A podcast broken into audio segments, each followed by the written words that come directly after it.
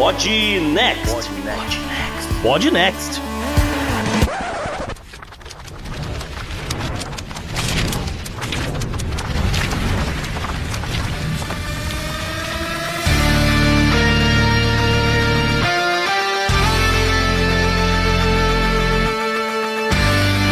Fala galera, estamos aqui para o primeiro especial de fim de ano do Podnext 2022. É a nossa terceira temporada do Podnext que vai chegando ao fim. E pra gente, né, curtir esse final de ano, a gente faz esses programas especiais. Tô eu aqui, JP, e já comprei panetone. Salve, ouvinte, salve JP. Só lembrando rapidinho o ouvinte, né? Programa especial é aquele programa um pouquinho diferente, ele vai um pouco mais a fundo em um tema só, não tem outros blocos, porque né, a gente tá gravando isso aqui de antecipado, a gente não está é, é, observando outras notícias, outros acontecimentos do mundo, mas a gente acredita que tem muita relevância o assunto de hoje, né, JP? Porque a gente vai falar sobre mais um exemplo de como a política e a geopolítica estão em tudo, inclusive nos quadrinhos. E para ajudar a gente aqui nessa, nesse papo, a gente trouxe ele, que é historiador, tá aqui para fazer essa parte do contexto histórico de alguns quadrinhos especiais. Aqui uma coisa que a gente selecionou, ele é do Molina.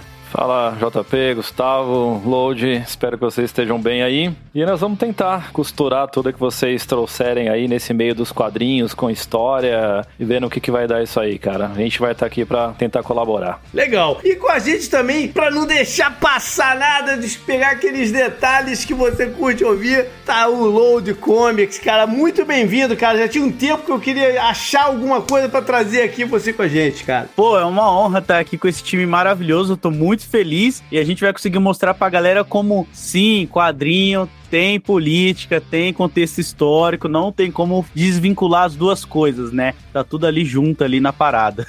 é isso aí. Então bora pro programa, JP. É isso aí, bora pro programa.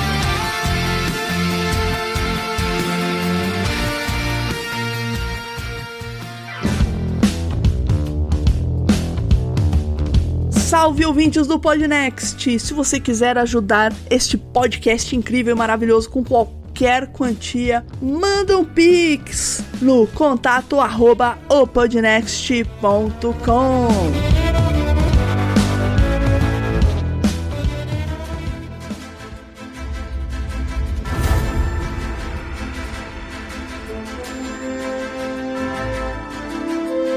negócio é o seguinte, como eu sei que essa, essa conversa vai render, ainda mais quando a gente entrar na parte de super-heróis, o Gustavo lembrou aqui de um quadrinho, pô, das antigas que abre estrada aí para diversos outros gêneros, né? De tirinhas, de quadrinhos e de tudo. Um personagem cosmopolita que a galera, né, mais nova não vai se ligar fácil. É, tem uns 20 anos que ele tá fora de moda. Pois é, mas a galera da antiga vai, vai falar: caraca, eu lia muito quando era pequeno, que é o Tintim. Pois é. De onde vem o Tintim, Gustavo? Gente tem que começar a falar do Tintin, porque ele, ele, é um dos pioneiros aqui nesse universo aqui de tirinhas, de HQs, etc. O Tintin, para quem não sabe, nasce em 1929, entendeu? Isso aqui é antes da crise do crash da Bolsa de Nova York. Uma criação do Georges Prosper Remy, também conhecido como Hergé, ele que era. Ele trabalhava como ilustrador num jornal é, que não sei se. Acho que ainda não, não existe mais, né? O Leviathan Cycle, uh, também tradução disso é o século XX, que era um jornal conservador. Atenção para isso, né? Porque a, às vezes a pessoa tá, tá aqui, chegou aqui, tá ouvindo esse negócio, e fala, ah, mas não tem nada, vocês estão malucos, vocês estão botando política onde não tem. O cara trabalhava num jornal conservador, católico romano, e assim, sem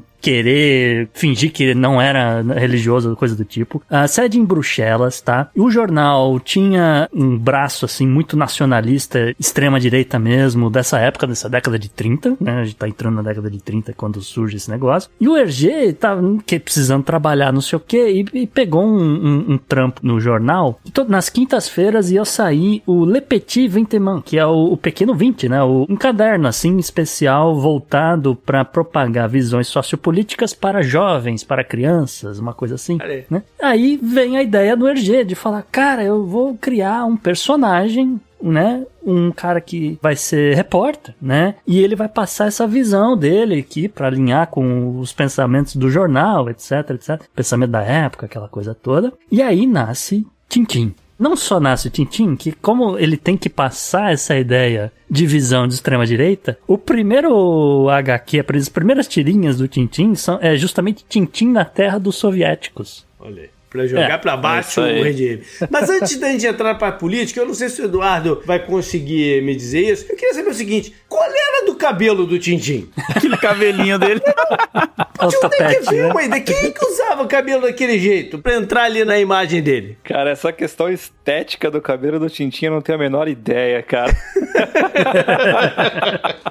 É um topete. De onde que veio a ideia de meter aquela quantidade de gel no cabelo? o cara enchia, né?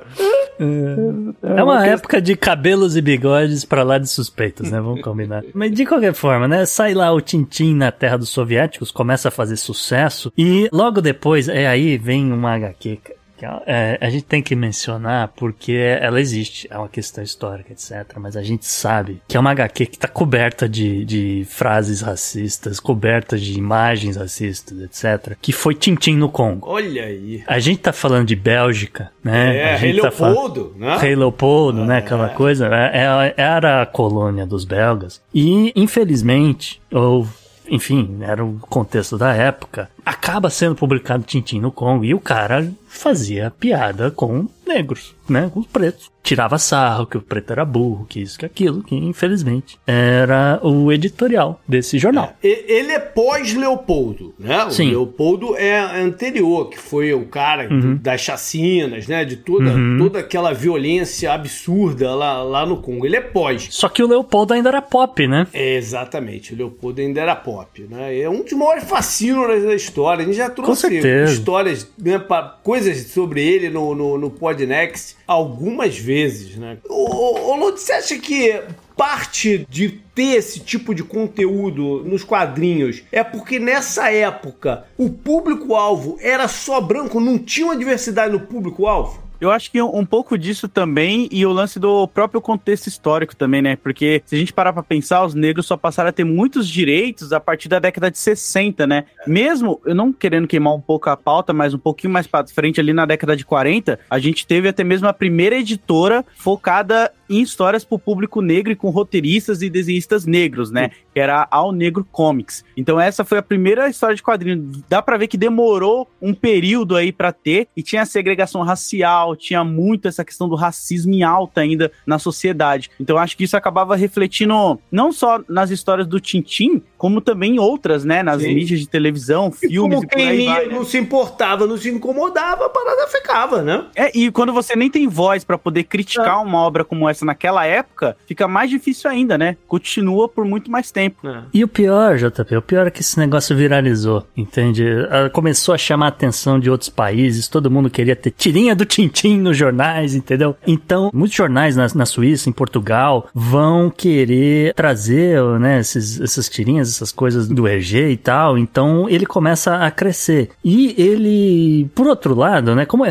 virou sucesso, o EG também começou a ganhar um pouco mais de autonomia, principalmente depois da HQ que a Tintim vai para a América, que acho que é um pouco, talvez algumas pessoas vão se lembrar e tal, principalmente quem viu o desenho, se não leu a HQ em si, que o Tintim basicamente ele ajuda a prender o Al Capone, que é a outra figura dessa década de 30, que é uma, uma figura que justamente, né, fruto dessa grande depressão, né, fruto dessa coisa de você eh, ter a, a época da, da proibição de venda de álcool nos Estados Unidos, etc. Então, Tintin versus Gangsters, né, vai nascer justamente aí, né? Então, eu tô imaginando a foto do Tintin com o Sean Connery e o Kevin Costner, assim, né, com o braço É cruzado quase isso, e brother, tal. é quase isso, brother. E deve ter uma geração que conhece bastante o Tintim, principalmente por causa das animações, né? Que vieram depois, que ele passou a fazer muito sucesso. Eu nunca fui muito fã, não só das histórias em quadrinho, mas da animação também. Sabe? Nunca me prendeu, assim, a Também vibe não, do sabe? Tintim. cara. Também não me prendia. Não é, o Tintin não me pegava muito, não. Engraçado. Ah, eu sou apaixonado. É, eu não gostei. Eu não, sou não apaixonado pegava pelo desenho, os HQs, eu, eu realmente eu gosto muito. É, bom, e de qualquer forma, né, a partir do momento que o EG ganhou um pouco mais de autonomia, que a galera viu que o produto dele era muito bom, etc., ele também fala, ok, então seu jornal eu vou começar a fazer o que eu quiser. E o EG começa a adotar uma política um pouco mais é, anticapitalista, anticonsumismo, né, então ali entre a, ali no período da, da década de 30, ele vai fazer toda aquela saga do Lotus Azul, uh, o Cigarro do Faraó, que é também quando começa a surgir o, o, os grandes inimigos do, do Tintin e tal. E também é, são sagas que ele acaba conhecendo os, os, melhores amigos dele, né? O Capitão Haddock, o Professor Girassol, a cantora lírica Castafiore lá, aquela coisa toda. E ainda assim, né? Ele tinha que manter um, um edital ali de, de direita, mas era uma coisa um pouco mais moderada, tá certo? É, e ele também passa por um período de muitas décadas, né? Sendo produzido, então é natural também que tenha essa mudança, né? De acordo com o que o mundo vai, vai girando. Tem uma coisa que, que influencia bastante nessa mudança, que vai ser a partir de 46, 47, depois do final da Segunda Guerra Mundial, que o fascismo caiu. Hum. Então o Tintin ele é obrigado a começar a redesenhar. É, inclusive o Tintin no Congo, ele faz uma nova edição depois do fim da Segunda Guerra Mundial uhum. para tentar dar uma aliviada na, na, na questão Sim. racial que tem ali. E aí ele começa a mudar um pouco da, da forma de escrita dele, da, do, dos desenhos. Ele começa a dar uma amenizada nisso, porque senão ele não vende, né? Então você tem toda uma desgraça que vem com a Segunda Guerra Mundial. Então ou ele ameniza e suaviza um pouco a mensagem que ele tinha, ou então ele perde venda, né? Então essa mudança também se dá muito em função disso, né? Isso. E JP, só aproveitando que a gente citou aqui a guerra, né? Obviamente, né, entre 40 e 45 a Bélgica estava sob domínio alemão. O Hergé ele passa um período refugiado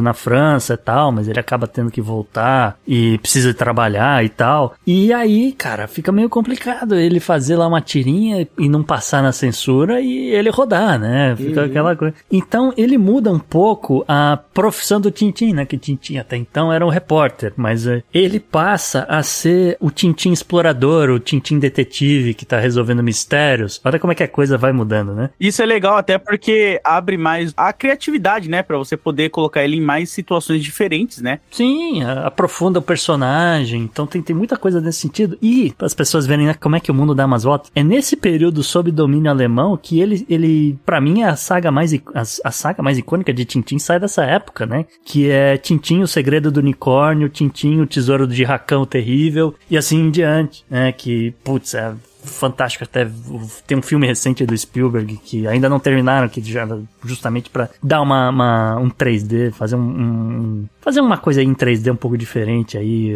ver se voltava a vender etc mas enfim não, não deu muito certo. E aí no pós-guerra né já emendando no, no que o Edu falou a partir de, de 1950 então o Tintin ele vai para uma coisa mais de é, vamos dizer, ele ainda é repórter, ele ainda é o explorador, mas ele vai para uma coisa mais de tecnologia, né? A gente tá em, te em, em tempos de Guerra Fria, de projetos secretos, uhum. etc. E é aí, né, em pós 1950, que Tintin vai para a Lua, JP. Que é uma outra, uma outra HQ que é extremamente icônica, brother. É. Caraca, cara, ele vai pra Lua. Ele vai pra Lua e... e, e, Manda, e... Se, ele, se ele tivesse vivo hoje em dia, ele mandava ele pra Marte também, já começava aí a parada de Marte. E é bacana, porque assim, o, o, o cara desenhou, né, o foguete, tudo, em 1950, né? Muito, muito antes do projeto Apollo, aquela coisa toda. As roupas de astronauta. Ah, mas etc. o pica-pau também já tinha ido pro Lua. Sim, mas, mas também não é, é enfim, é só pra. Tô, tô, aqui só. Tá certo. É, sendo fã também. É. Mas aí, em 38, aparece um cara que vai ter um, um, quadrinho em outro formato. Sim. E aí a gente começa a vida de super-heróis. Pra, né, e vai se tornar um, o big business que é, que é hoje. A gente tá falando de 38, a gente tá falando de Superman.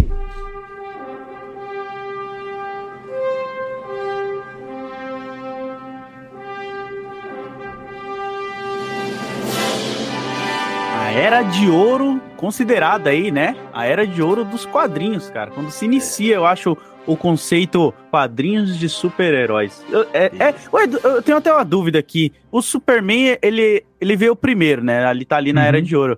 Mas Exatamente. é que eu lembro também que tinha outros personagens, como o próprio Fantasma, que eu acho que já vem em outro contexto, acho que é um pouco mais pra frente, porque aí já entra outra coisa. É porque ele também era tirinha. O, o Fantasma também era em tirinhas, inicialmente. É. Né? Sim, o Superman o veio também. num formato, veio num formato diferente. É, o Fantasma ele é até anterior ao, ao Super-Homem, mas o, o, lance aqui do Super-Homem é que, de novo, década de 30, a gente tem uma grande depressão, os Estados Unidos tem uma, uma onda de crime gigantesca, pessoas pulando de prédio, né, come, né, cometendo suicídio, aquela coisa toda, ao mesmo tempo que tem um movimento nacionalista importante acontecendo. Então surge aí uma, uma personagem que é essa, com essa ideia de que vai levar esperança para o povo americano, né, que vai salvar essa pessoa que está pulando de um prédio, né, cometendo suicídio, entendeu? Vai, vai ligando as coisas, né? E ao mesmo tempo que ele tá aí para falar para as pessoas, olha, vamos voltar à ordem social.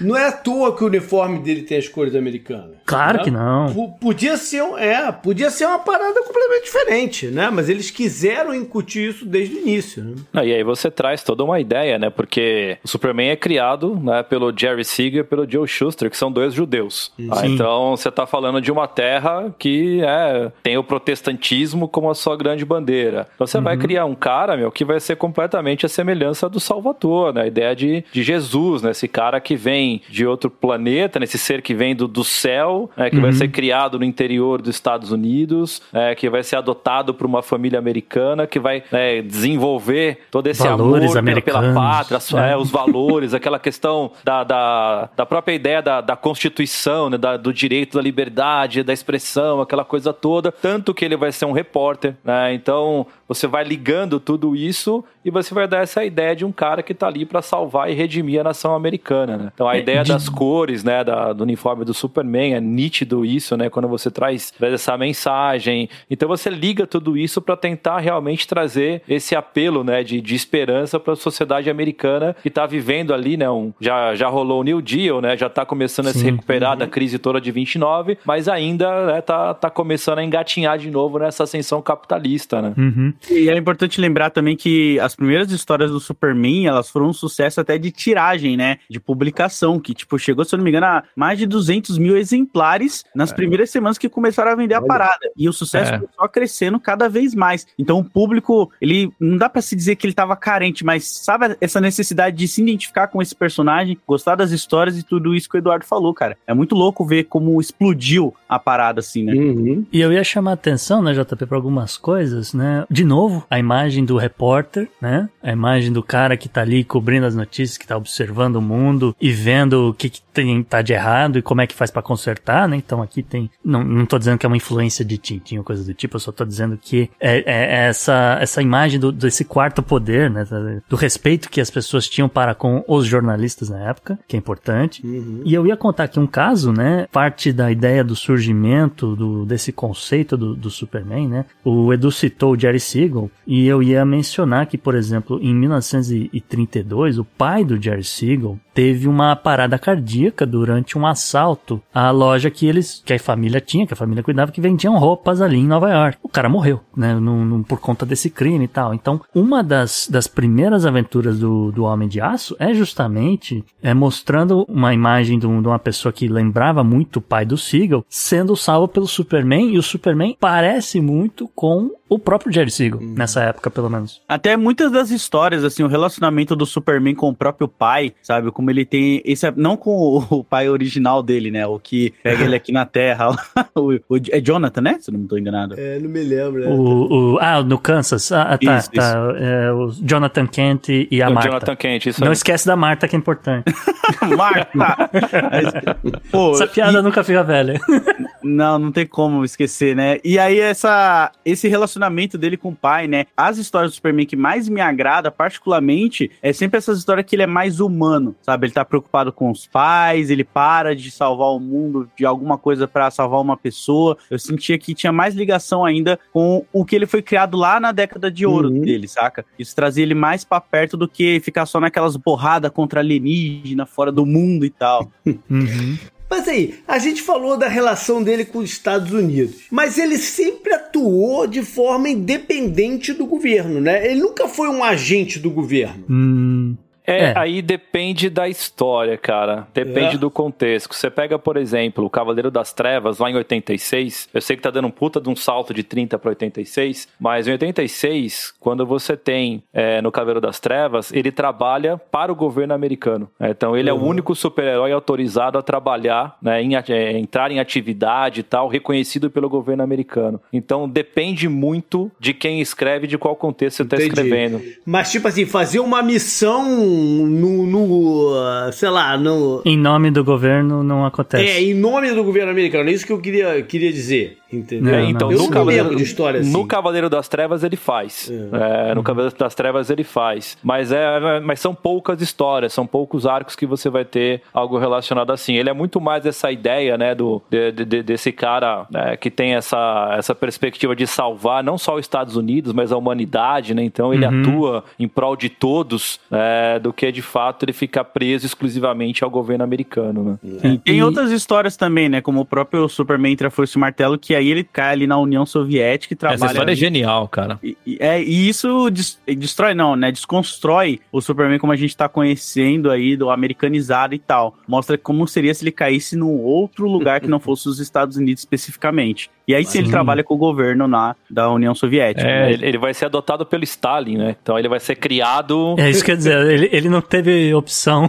É, é, é, essa história é absurda, cara. A animação que fizeram dá uma suavizada, mas o quadrinho é fantástico, cara. Eu concordo também, a, a animação ficou muito abaixo. Eu ia, JP, só ia pontuar É. mais uma coisinha aqui. É, Eu Aham. fiz uma pesquisa aqui pra essa pauta, né, com essa ideia de super-heróis e com essa ideia de que, como a gente já falou, cara, política e geopolítica estão em todos os lugares. E eu queria aproveitar que eh, a gente tá falando aqui do super-homem, porque o super-homem é o grande eh, super-herói, assim, que eh, os, os democratas aqui nos Estados Unidos mais gostam. Hum. Tá, não sei se. É, que é, é meio. Às vezes as pessoas têm, têm uma, uma pouco assim de, de curiosidade e tal. Então, é, fizeram aí um levantamento, vários heróis, né? Uma pesquisa pra saber, ah, você é.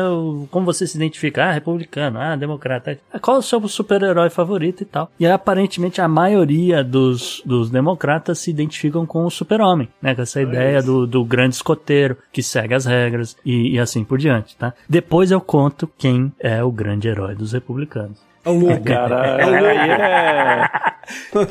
Não, não, não, não. Acho que vai ter gente se surpreendendo, mas segura, segura esse pensamento aqui. Caraca, cara. Ó, Mas o uma- Superman é muito essa imagem, né, do bom escoteiro. Tanto que, dando um gapzinho um pouquinho mais pra frente, como o Eduardo falou, lá em Cavaleiro das Trevas, a gente vê o próprio Batman falando bastante sobre isso, né? Quando ele vai lá falar a primeira vez com o Superman, que ele tá até com uma águia lá, meio que treinando ela e tal. Então Uhum. esse quadrinho já mostra muito, faz muitas analogias sobre isso, né? Esse, esse Sim. quadrinho, bom, eu sou suspeito pra falar, porque ó, a minha dissertação de mestrado é sobre o Cavaleiro das Trevas, tá? Olha aí. Bom, já que Batman tá na parada, ele é o próximo assunto. Porque vem logo depois, em 39, né? E esses dois personagens têm uma correlação ao longo das décadas todas. Eles são, são completamente opostos em tudo. Né? Então, o Batman vem em 39 para ocupar qual espaço? Cara, o Batman ele vem em 39 pra ocupar um espaço que o Superman não consegue atingir de uma forma cheia, vai, que seria muito mais, não vou falar o submundo, vai, mas assim, as partes mais periféricas dos Estados Unidos, vai, o cara que, que lida diretamente, né, com os problemas de rua, né, o Superman é uma coisa muito mais, é, o Superman é, é um deus, vai, é uma coisa muito mais, as histórias do Superman, elas são muito mais claras, elas são muito mais, até a ambientação, né, cara, Metrópolis é uma cidade diurna, né, os inimigos que o Superman enfrentam nem sempre são humanos, são mais alienígenas e tal. O Batman não. O Batman faz a, faz a Detective Comics na época ali, né? A futura DC Comics, faz ela descer no chão. Então o Batman é o cara que enfrenta gangster. É, os primeiros inimigos do Batman são gangsters, são pessoas que estão convivendo com as outras pessoas, são pessoas que estão ali roubando das pessoas, é, não tem nenhum super vilão. Então o Batman começa a dialogar muito mais com essa população que não consegue se enxergar nesse ideal perfeito que é o Superman. Você falou de, de Metrópolis. Gotham é o contrário, né? Ela é, ela é a escuridão. Agora, ambas são representações de Nova York, né? Então, a Gotham, originalmente, a ideia de Gotham era uma representação de Chicago. Olha aí. Então é a Chicago dos anos 30. E aí, posteriormente, você começa a associar muito mais Gotham com a ideia de Nova York mesmo. Mas originalmente a ideia de Gotham é a Olha aí. Chicago dos anos anos 30, que é a cidade dos gangsters, né? Então você. É, eu ia dizer, a máfia italiana tá em peso em Chicago, tá em peso É. em Nova York, tá em peso em Nova Jersey, e tá em vias de chegar em Las Vegas umas, algumas décadas depois, JP. É. Tanto que, tanto que assim, quando você olha pra, pra Gotham, né? Então você tem esse ar sombrio, essa coisa mais soturna, essa coisa mais pesada. Cara, assim, você não vê Gotham à luz do dia. E quando tá de dia, tá nublado, né? Então é, é uma cidade realmente complicada de você viver ali. E os primeiros inimigos que o Batman tem, e é uma coisa que até hoje, né? Você pega ali os Maroni, os Falcone, são tudo gangster. né? O Pinguim vai assumir um espaço, ele vai dominar um quadrante de Gotham, e o Pinguim atua como um gangster. Então você tem muito mais dessa pegada mesmo, né? Dessa, dessa origem ali a Chicago, por causa do Al Capone e tal. Mas depois você começa a brincar. é, e eu costumo falar que né, Gotham City pode ser qualquer cidade periférica do mundo, pode ser a periferia de São Paulo. Mas é, o Batman seria o filho do Eike Batista.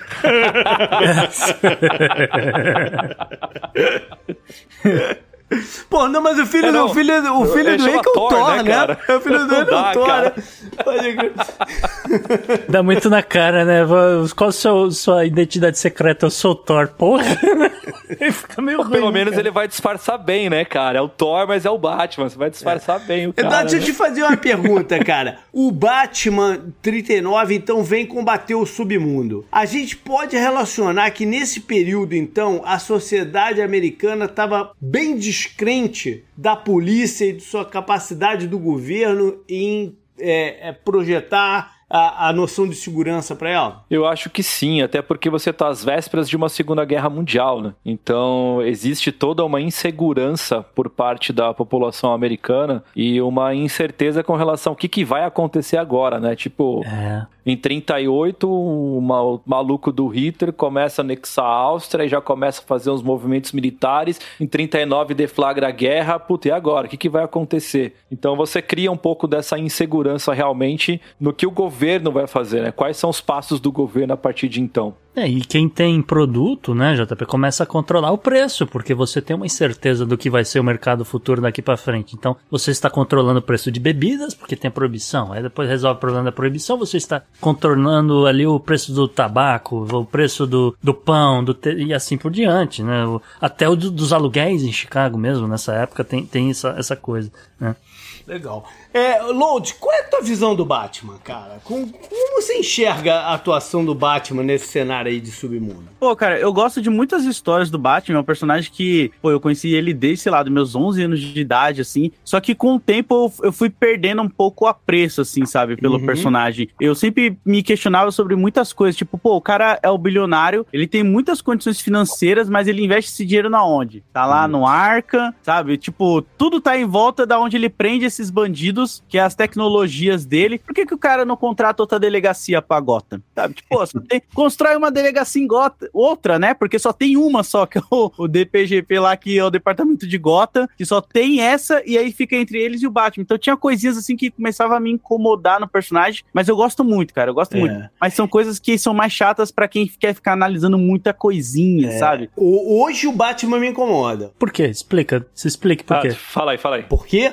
Porque, cara, o Batman é a representação da repressão, né? E contra o quê? Quem definiu contra o quê que ele tem que, que reprimir? Foi ele mesmo. E essa é uma parada que hoje me pega um pouquinho com o Batman. E acho que ele faria muito mais por Gotham se ele usasse todos esses recursos que ele usou, né? Pra inventar esses gadgets, essa, essa parafernália toda, se ele botasse essa grana numa, numa, numa parada social, né? Então o Batman me incomoda hoje. Esse, esse Batman de 39, ele ainda é o Batman Ninja. Ele, é- ele não é o Batman dos gadgets ainda. Ele tá começando a caminhar pra isso. Não, por isso que e eu tô ele vai que evoluir. hoje ele me incomoda. Esse Batman da década de 30 aí, quando ele surge, ele ainda é um Batman que, por exemplo, ele carrega uma arma na cintura. Ele ainda não é um cara altamente desenvolvido na tecnologia. Então ele é um cara mais, entre aspas, assim, vai, mais humano, vai. Ele não tem tanta, tanto aparato tecnológico, né? Que é uma diferença, né, cara, do... que é, o pessoal às vezes bota tudo no mesmo balaio, assim, mas o quando a gente fala de herói, super-herói, é, o super é sempre o cara que tem algum poder sobrenatural sobre ele, tá? E o herói é o cara que não tem nada. tá? É, é- é o Batman e o Homem de Ferro, por exemplo, tá? São caras caras que têm dinheiro, têm inteligência e eles criam, mas eles são humanos. É, então o Batman ele usa de tudo isso para garantir né,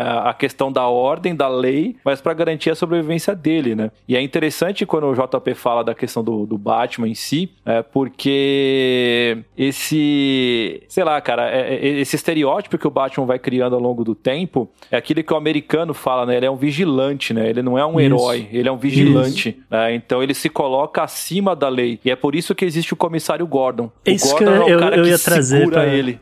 Isso é. que eu ia trazer pra conversa, Edu. É, ao mesmo tempo que surge o Batman né, na, na, aqui na década de 30, né, no final da década de 30, começo da década de 40, surge junto com ele o comissário Gordon. Eles são os melhores amigos nessa época, já, já sabem todas as histórias, etc. E uh, o, o, o comissário Gordon é o personagem que leva a história à frente, tá? Tem, claro, o Bruce Wayne, tem, claro, as outras coisas e tal. Mas, uh, porque a, a, o lance aqui é que o Bob Kane, na criação do, do Batman, era combater a corrupção, ou chamar a atenção para a corrupção da polícia, porque afinal de contas não, você não tá numa luta só contra gangsters, só contra essa máfia, contra isso. Você tá lutando também contra a corrupção dentro da polícia, porque os caras já infiltraram dentro da polícia, entendeu? Nessa época isso é crucial. É, né? É isso, é isso mesmo. Isso, obviamente, que muda depois com, com o passar das décadas. Eu ia até perguntar pro Edu como é que ele vê o Batman hoje, né? Comparado aí com esse Batman mais histórico, vamos dizer. É, o Batman ele mudou muito, né, cara? O, o Frank Miller tem um papel papel fundamental nisso, ali, né, a partir do Cavaleiro das Trevas, né, 86, é, é ele que vai resgatar esse Batman violento, esse Batman soturno, esse Batman que se coloca acima da lei mesmo, né, no, no Cavaleiro das Trevas tem uma frase que é muito emblemática, que é quando eles estão reunidos ali, né, com a, com a gangue dos mutantes, para retomar Gotham dos mutantes, né, que dominaram a cidade, e aí os caras dão uma questionada, né, ah, mas nós vamos fazer alguma coisa em cima da lei, contra a lei, e o Batman responde, essa noite eu sou a lei. Então, assim, assim, ignora tudo né, e faz o que eu tô mandando, né? Então. Pô, ele... nessa, nesse daí ele tem tantas frases boas, né? Eu lembro daquela que ele. Você deve lembrar melhor, que ele fala: é, essa lama é a mesa e eu sou o médico que vai te operar. Ele fala uma parada assim, que tipo, é nessa é mesa que eu vou fazer o meu trabalho, nessa lama. É, é. É, é, é, quase o Rambo, mano. É, total. As frases icônicas assim que você adora, cara. Mas é. Mas esse Batman, assim, de hoje, eu acho que ele continua é, seguindo um pouco dessa linha de se colocar de fato, né, acima da lei. A DC tem uma coisa que a Marvel. Que a Marvel optou por fazer diferente, né? A DC ela criou seus heróis para eles serem quase que semideuses. É, se você olhar para quem tá na DC, é, todos eles não têm uma identificação muito direta com a população que consome o HQ. É, a Marvel não, cara. A Marvel ela desceu pro chão. Então o problema né, que os heróis têm é o mesmo problema que a população que leu o HQ. E já que você falou de semideuses, 1941 tem Mulher Maravilha, completando essa, essa trinca da, da DC. E aí uma pegada mitológica, uma coisa diferente. É, é bom que se diga, né? Existe nessa época, a gente falou de proibição, etc., um movimento feminista crescente nos Estados Unidos. Não preciso detalhar muito, mas era justamente nessa ideia de, olha, direitos para as mulheres, a gente existe, né? Aquela coisa toda e tal. E pensando, um, um dos, dos, grandes pensadores né, da, do feminismo nessa época, justamente, é o próprio William Marston, que ele vai ajudar a desenvolver o conceito da, da Mulher Maravilha, né? É criador também aí, ó. Ele é o criador, uhum. o, o criador nem era a Mulher Maravilha que eu ia levantar. Era meio que uma piada, mas é a verdade. Ele inventou a máquina da mentira lá, pô. Isso, isso. isso aí. Isso que eu ia trazer, brother. O laço é. da verdade é inspirado nisso aí. Ele inventou polígrafo, né? Sendo mais específico. E ele tinha experiência, porque ele falou: Ah, eu tenho uma máquina aqui, vamos testar em homens, vamos testar em mulheres. No grupo né, de pessoas que ele testa, ele chega à conclusão que os homens mentem muito mais do que as mulheres, então as mulheres eram pessoas muito mais corretas. Então, é, baseado baseado nisso que ele tira essa, um pouco esse conceito de que, olha, a Mulher Maravilha, ela vai ser tão forte quanto o Super-Homem, vai ser isso quanto aquilo, mas ela também, ela vai ser, eh, né, ela vai estar armada do laço da verdade, porque é uma, com esse pensamento aqui de, de ser uhum. uma pessoa muito mais correta, etc. Ao mesmo tempo que ela, ela não é uma, uma mulher tão convencional da época, né, ela vai ser uma, uma mulher, uma pessoa mais moderna, com essa ideia de que, olha, ela tem tudo o que ela precisa para comandar a sociedade. Mas entendeu? então, a população estava preparada em 1941 para um personagem feminino protagonista como a Mulher Maravilha? A grande sacada da Mulher Maravilha é que durante a ideia da criação dela, os homens estão na Segunda Guerra Mundial. Então, Uhum. quem tá trabalhando e sustentando a sociedade americana é a mulher. E ela vira um símbolo, entendeu? Exatamente. Eu não sei se tá na segunda onda do feminismo nos Estados Unidos, mas você já aproveita essa onda né, que vem forte ali nos Estados Unidos. Você aproveita que os homens estão, né, na sua maioria, ali se alistando, indo pra guerra, e a mulher tá trabalhando, a mulher tá sustentando, tá botando dinheiro em casa, tá trabalhando para sustentar os caras que estão na guerra. Então Tá nas fábricas, um- nos esforços de guerra, tá nos, nos hospitais sendo enfermeira. Exatamente, né? Então você dá um empoderamento para a mulher que naquele momento ele é, ele é necessário. Tanto que assim, só indo um pouquinho para frente, quando acaba a Segunda Guerra Mundial, logo no começo da década de 50, a mulher não pode mais ser empoderada. Então o que que você faz? Você tira os poderes da Mulher Maravilha, você enfraquece ela e você vai colocar ela durante muitos anos como uma segunda, terceira personagem ali, sempre submissa ao Superman, ao Batman e tal. Então ali naquele contexto de guerra era muito importante você empoderar a mulher. Por isso que vem a Mulher Maravilha. E aliás, como- a Mulher Maravilha, ela chega fazendo a famosa trindade também, né? Como É, o Eduardo comentou aí, aí nasce já a trindade que é o, vamos dizer, pra mim, particularmente, o pilar da DC, sabe? Uhum. Tipo, vai ter Total. filmes e tudo mais depois. E em que década que a imagem dela, a, né, o- os traços e tal, começa a dar uma sensualizada nela? Você começa a dar essa sensualizada nela mais ali a partir da década de 70, 80, e eu acho que a década de 90 é o auge dessa sensualização. É Ali, cara, meu, É. tem, um, tem umas imagens dela assim que, nossa, o cara só falta enxergar o útero dela de tão é, bizarro, é bizarro, né, cara? Então, É claro que a gente tem que dizer, né, que ela é esse ícone do feminismo na época, etc. O feminismo também vai evoluir a partir de então, né? Então, o feminismo daquela época não é o mesmo feminismo de hoje, JP. Sim, claro. exato, né? E outra coisa que eu acho que é imp- importante que tá coladinho aí, com coladinho logo depois, né, do nascimento da Mulher Maravilha, é o Comics Code Authority também, né? Ele foi um selo que foi criado que eu acho muito importante pra gente ter, depois da criação desse selo, quadrinhos com mais política, sabe? Com mais, vamos dizer, críticas sociais pesadas, assim, porque esse selo ele deu uma amenizada, né, em tudo. Ele censurou muita coisa, muitos quadrinhos de terror acabaram morrendo também nesse período aí, É, de isso ser aí. publicado. E aí depois, com, acho que foi a Marvel, Stan Lee ali, eles conseguiram dar uma- um revival assim, e trazer histórias mais, vamos dizer que é essas que a gente tanto gosta, sabe? Cavaleiro É. das Trevas, o Watchmen. Então depois desse selo, a parada foi pra outros ares, assim. Eu queria só fazer um break aqui nesse assunto assim de comportamento e de tal, porque eu tô na minha mão aqui com uma- um, um livro um- que eu comprei há muito tempo atrás. É, não, é, quero é, fazendo um aniversário de 75 anos qualquer da, da DC e tal. Ah, E ele é um livro com capas de quadrinhos que Ah. foram relevantes ao longo da história da DC. uhum. E uma coisa que me chama muito, sempre me chamou muita atenção nesse livro, nesse registro, esse aqui é um registro histórico, e é a questão da inflação nos Estados Unidos. Olha que coisa interessante aqui. Essa época de ouro, a gente tá falando aí do, do final da década de 30, eu tô olhando aqui, a Batman número 1, ou até anterior mesmo, né, o Detective Comics, mas eu tô com a Batman número 1 aqui. Que é de 40. Né? Ela custava 10 centavos. Tá aqui na capa. 10 centavos. Eu tô com a Detective Comics 405, que ela é de 1970. Estão falando aí de 30, 30 anos, na anos frente. depois. Uhum. Sabe quanto ela custava? 15 centavos. em 30 anos, o preço subiu 5 centavos. É isso, JP defensor do padrão ouro. Não, olha só.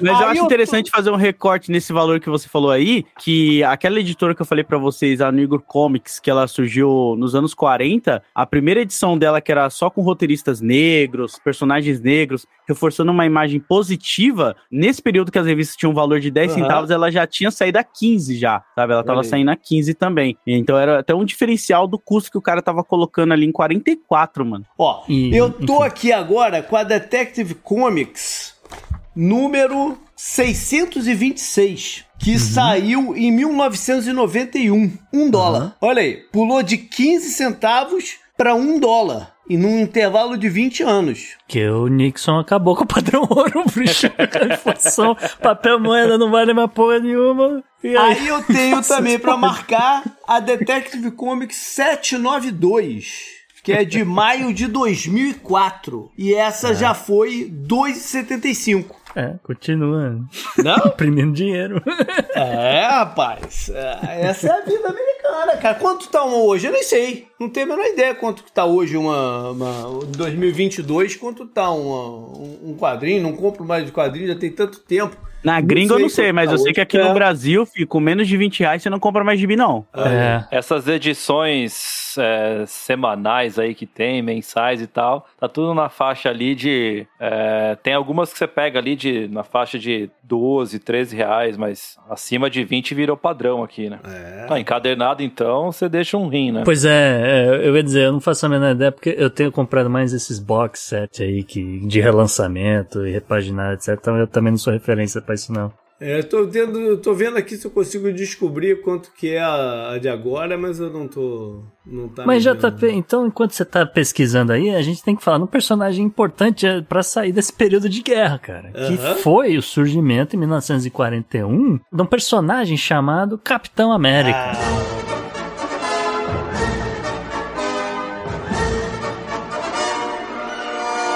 É, mas aí você entra mais ainda nas histórias de guerra.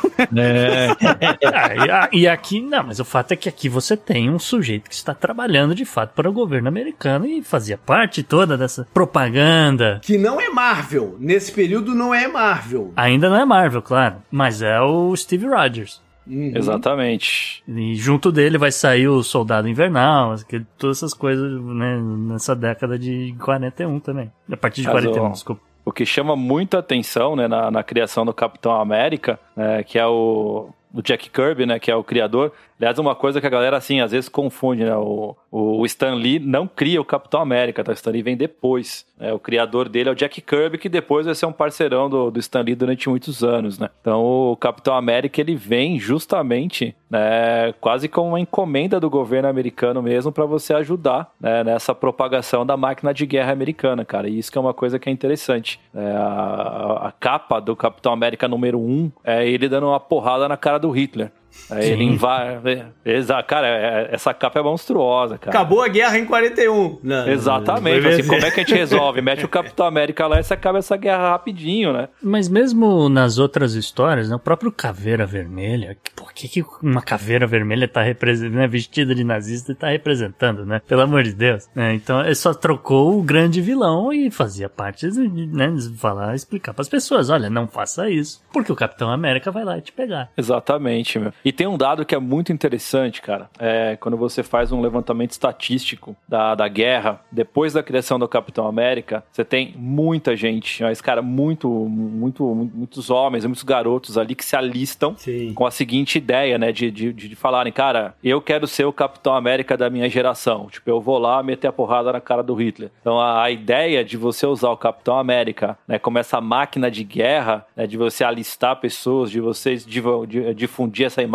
do governo americano, isso é absurdo, que está muito certo. né? O Capitão América, ele, ele leva, assim, absurdamente o número de alistamento militar nos Estados Unidos, cara. Se aquele cara magrinho, não sei o que, tinha toda essa vontade de defender o, o, o país e os ideais, né? Por que, que eu não? Né? E ele vem com um patriotismo bem forte também, né? Pelo seu uniforme, toda a sua ideia e o que ele puxa ali nesse período puxa muito essa galera a querer se alistar, a querer ser patriotismo, assim, sabe? Vivo Sim. ali. É, isso mesmo, cara. E, e dá certo, né? Ele vem ali, né? O, o que vai ser o soldado invernal depois, né? O Buck, né? Ele vem ali junto, com, junto com ele. O Buck é um menino, né? Uma, uma criança ali que tá junto com ele. é, que vai ser uma onda depois, na década de 50, né? Todo, Uhum. todo super-herói vai ter o, o seu ajudante ali, né? É isso aí. Mas o, o, o Robin é anterior, não é? O Robin O é Robin anterior. é. É, O o Robin Robin é, é. logo da começo da década de 40, se eu não me engano. É, o Robin já é logo, logo, logo depois da criação do Batman já aparece o Robin, né? Mas a, a moda vai pegar bem depois da década de 50, né? Mas o Capitão América já, já vem com isso, né? tem toda essa ideia, é, a ideia do, do soro do super soldado, ele nasceu no dia 4 de julho. Olha isso. Então você tem toda, tem toda uma,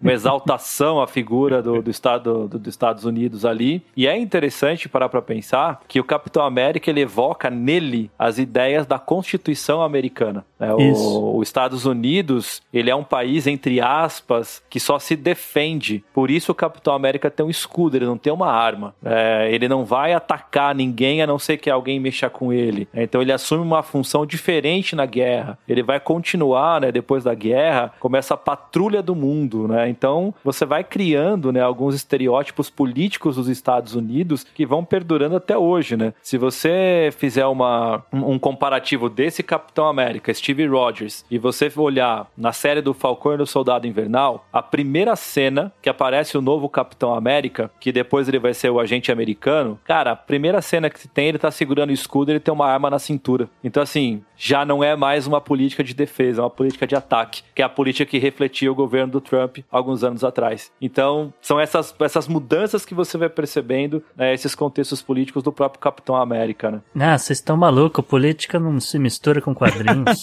Não, vocês são- O cara, tipo, literalmente vestindo uma bandeira americana, né? Pois é, Mas ó, é a bandeira da Costa Rica. isso, isso. É. É E, e é legal como nas histórias em quadrinhos eles sempre utilizam o Capitão América pra ser o, o cara sábio também, sabe? Ele é sempre o líder, é o cara que ele pensa muito antes de tomar uma decisão. Tanto que eu brinco falando, tipo, qualquer história que você lê que vai dividir o time entre, sei lá, Homem de Ferro e Capitão América, sempre fique do lado do Capitão América, porque no final ele vai ter razão de um Putz, jeito ou pode de outro. crer, sabe? né? Pode crer.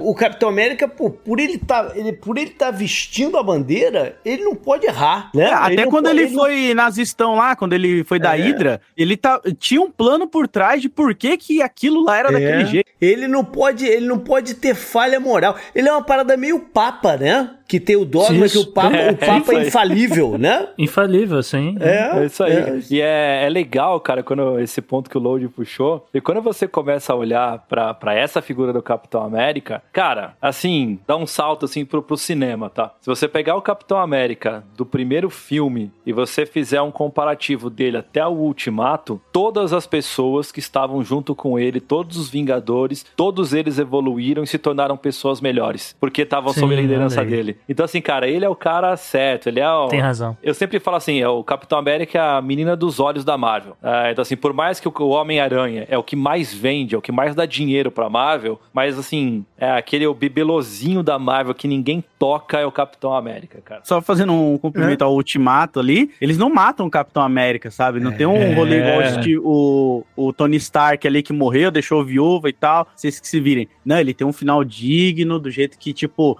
o final ideal pra todo mundo, né? Casado, dançando e pum, acabou. E decidindo, decidindo o seu destino, né? Decidindo, foi uma decisão dele, né? Ele escolheu pra quem ele ia passar o escudo, né? Tipo assim, vai ser você aqui agora, né? Passando ali pro Falcão. Então, assim, é, é- é bem diferente. E o Stark só foi capaz de fazer aquilo por causa do Capitão América. Porque se você pegar o Stark do Homem de Ferro, primeiro filme, jamais que ele faria aquilo. Mas aí entra a posição de liderança do Capitão América. Cara, é muito foda quando você faz uma análise né, nisso aí, cara. É, e o Stark, e o Stark só volta pra tentar alguma coisa porque o Capitão América vai tentar convencer ele, né? Por, por ele, ele já tava em outra, né? Ele já tava num- numa outra vida ali e tal. Exatamente. É. O- as histórias do Capitão América ficaram também num hiato, né? Entre é, um certo período pós-guerra e até a Marvel assumir a parada, né? Elas também ficaram, é, é, elas também deram uma pausa, né? Deram. Os únicos heróis que não tiveram nunca uma pausa em publicação é o Batman, o Superman e, se eu não me engano, a Mulher Maravilha. O Batman e o Superman é certeza, né, que desde que eles foram criados, você sempre teve publicação. né? Todos os outros heróis, todos os outros quadrinhos que tiveram, em algum momento eles deram uma pausa, tiveram um hiato, voltaram, depois pararam de novo, voltaram, com exceção do Batman da- e, do, e do Superman. E eu acho que a Mulher Maravilha também, não tenho certeza. É, você tá falando desses de lá de trás, né? Porque se você pegar uns mais. Isso. Até se Ah, você sim, pegar sim. o Homem-Aranha e tal mais à frente, também não, não vai ter. Mas você tá falando Sim. de lá de trás, né? É, É, porque é até bom a gente mencionar pra, pra ninguém reclamar depois.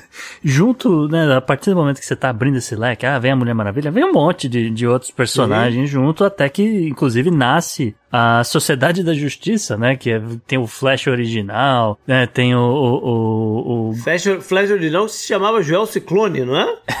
não, ele, ele usa o capacete, entendeu? Que Ah, parece o Mercúrio, né? parece Mercúrio, exatamente. Que aliás foi onde teve a primeira edição do Flash, o Jay Garrick com o Barry, é onde Jay rola, é, rola a primeira parada de crossover, né? Nos quadrinhos. Uhum. Porque nunca tinha rolado isso, e aí começa na edição do Flash ali, cara. Isso é bem legal. A DC, ela estabeleceu muita coisa, não só o que é o padrão de super-herói, né? Como esse lance de crossovers, questão de multiverso. Aí vai entrar pra outro papo, outro momento a gente fala disso. Mas é legal você ver como essas editoras, elas foram estabelecendo regras, né? Com as Sim. suas publicações. É. Sim, inclusive porque na- nessa época, né, você tá falando de sociedade da justiça, de, de formar um grupo de lideranças para proteger o, o mundo e o universo, etc, né? É bom lembrar as pessoas, né? A gente começa a entrar aí no pós-guerra, surge a criação da ONU em 1945 e aí começa também uma mudança nessas histórias e quadrinhos, porque agora, agora o mundo está pacificado, a gente só tem que manter ele pacificado, né? Era o grande ideal da, da ONU nessa época. Durou é- é pouco, esse. durou pouco, durou, Durou pouco. nada. Obviamente durou cinco anos, mas.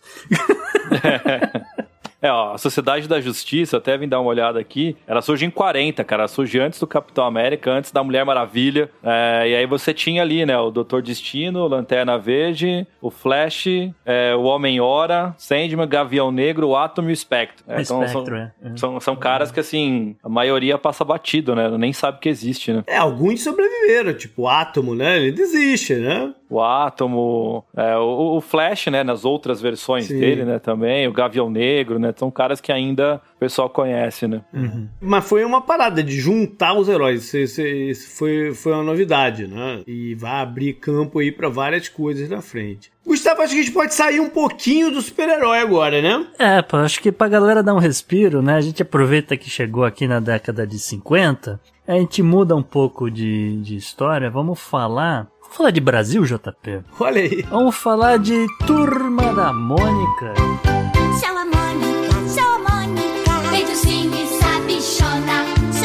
Turma da Mônica surge em 1959. Tu lembra? Turma da Mônica não tem política e geopolítica, né? Não é possível. Ah!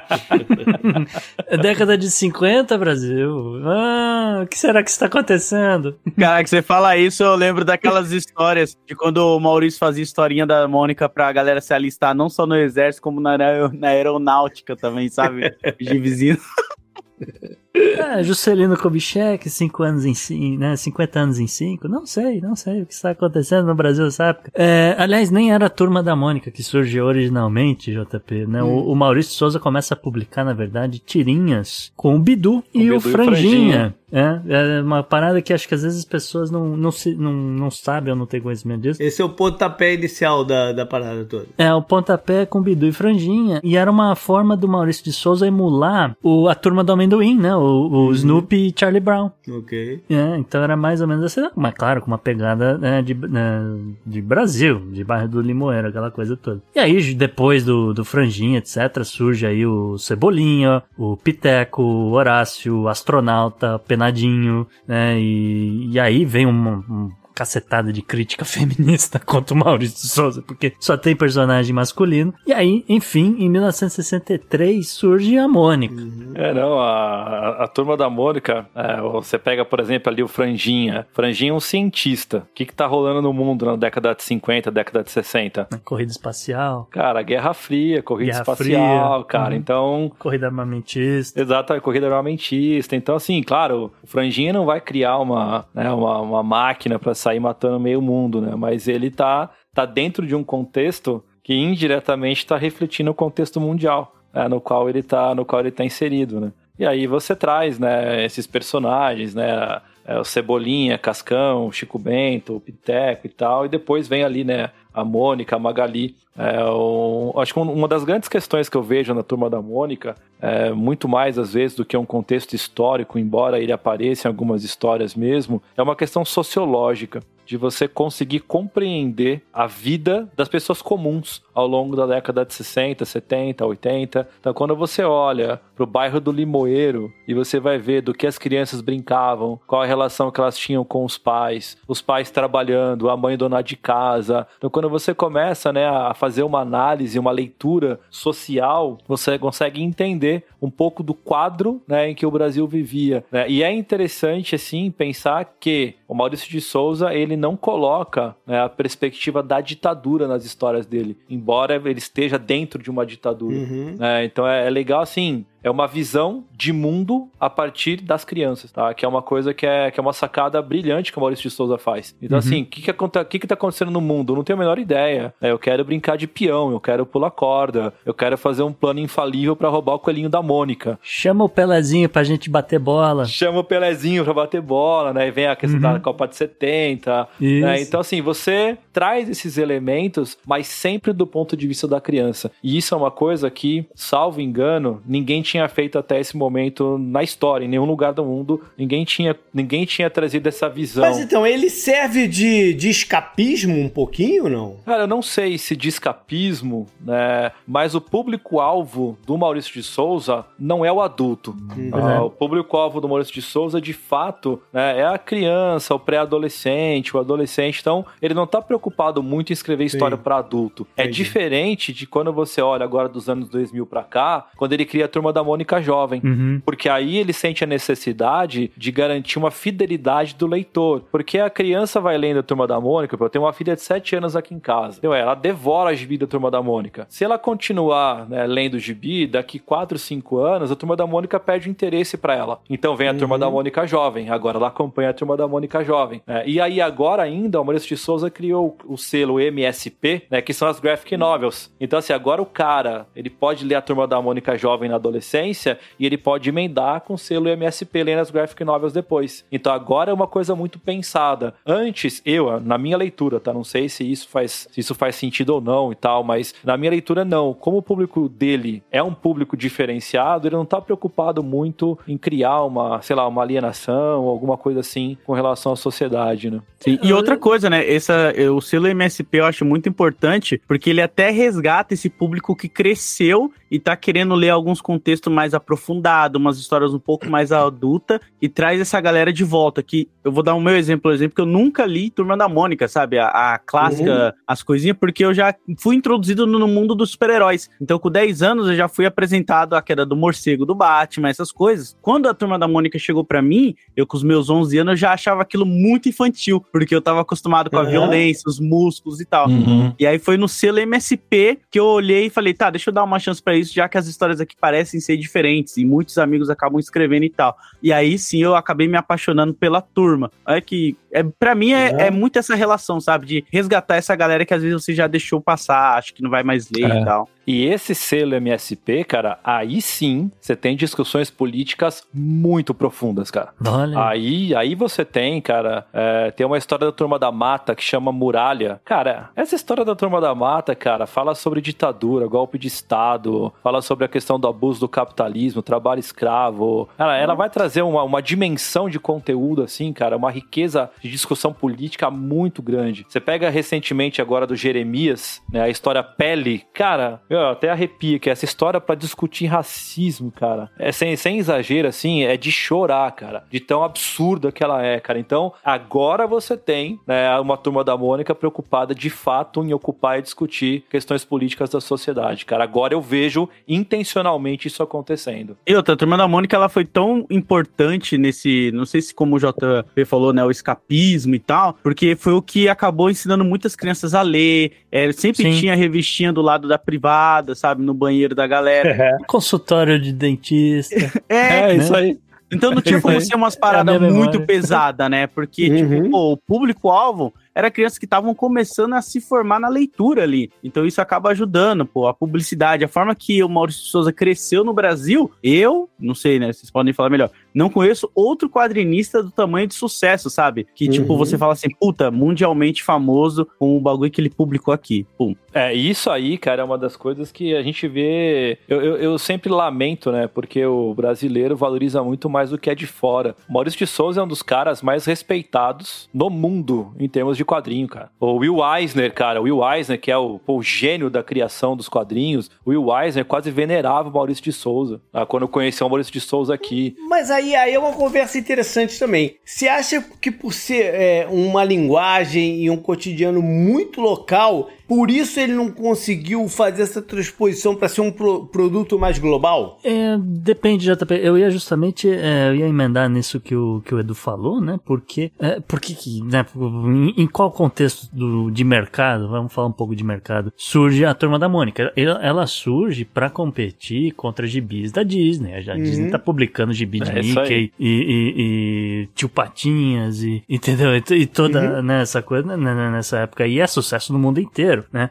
Agora, é uma grande diferença, né? Se você parar pra ler um gibi do, do Mickey, que tem ali algum contexto, alguma piada, alguma coisa do que acontece, por exemplo, nos Estados Unidos, e você lê um negócio que tá acontecendo aqui no Brasil.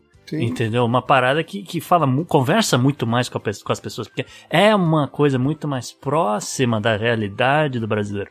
E, eventualmente, isso acaba sendo um tema é, mais universal, sim. Acho que você tem um pouco de razão, porque dependendo é, da história, para onde a história vai, ela acaba se tornando uma história universal. E as pessoas no mundo inteiro se identificam. Sim, mas não, não, não é um quadrinho que, que tem uma grande é, penetração no mundo. Então, Não? no Maurício de Souza, ele tem uma entrada muito grande no, em alguns países do Oriente e da Ásia. Isso. É, então, é, ali ele tem uma, realmente é, o material da Turma da Mônica, inclusive em alguns países, eu não sei se ainda é, mas durante muitos anos né, foi utilizado como material de alfabetização. Então, eles usavam a Turma da Mônica né, para poder alfabetizar as crianças, né? É, não, porque talvez eles conversem mais com as pessoas de uma realidade mais de terceiro mundo mesmo, né? Do, do, do, do que acontece ao redor ali da Também. parada. Pode ser. Sim, sim. Porque sim, a também. realidade é mais próxima da realidade do Brasil. É. Sim, faz sentido. Porque não faz sentido você parar pra analisar né, uma brincadeira da turma da Mônica, não faz sentido nenhum pra uma sociedade americana. Sim, ou alemã e tal, não tem nada a ver, né? É. É, exatamente, né? Não tem, não tem nada a ver, né? O contexto é, é completamente diferente. É diferente se você pega pra analisar a Disney. né? A Disney, com todo o encanto que ela tem, toda essa magia que ela cria na cabeça das crianças e tal, ela consegue penetrar em qualquer sociedade. É, então é, é diferente do Maurício de Souza. Né? A pegada é outra, né? A proposta, inclusive, é outra, né? Mas é, eu acho que faz sentido isso que, que você falou, é, de você se identificar com países que são muito mais próximos da, da sua realidade, né? E também, de novo, né? ah, são histórias um pouco mais pé no chão, né? Comparado com, de novo, a gente tá falando de Mickey. O Mickey tá preocupado com, com ir pra lua. O Mickey tá, tá trabalhando com supercomputadores. A mesma coisa, né? O, o Donald e, e o, o tio Patinhas, assim por diante, né? É uma, é uma outra realidade do brasileiro É. que tá mais preocupado com a Copa de 62, com a Copa de 70, com a Copa de... e assim por diante, entende? É, é uma outra pegada, é uma outra. É. E, e aí acaba conversando muito mais com, com as pessoas, JP. É o, o máximo de violência que tem na história da turma da Mônica, é o Cebolinha apanhando da Mônica. Pois é.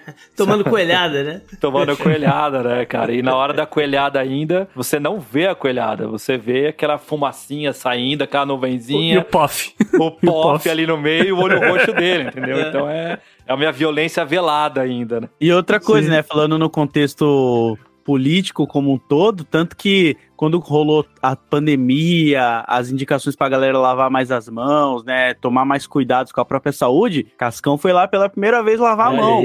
Não ter medo aí. da água e tudo mais. Então mostra até a importância que esses personagens foram criando com o tempo, né? A confiança do público, seja o jovem ou adulto, que teve velho aí chorando, falando: Não, meu Deus, estragaram o Cascão, como assim ele vai lavar? Nossa Senhora. Meu Deus do céu, mano. Isso é foda, isso é foda.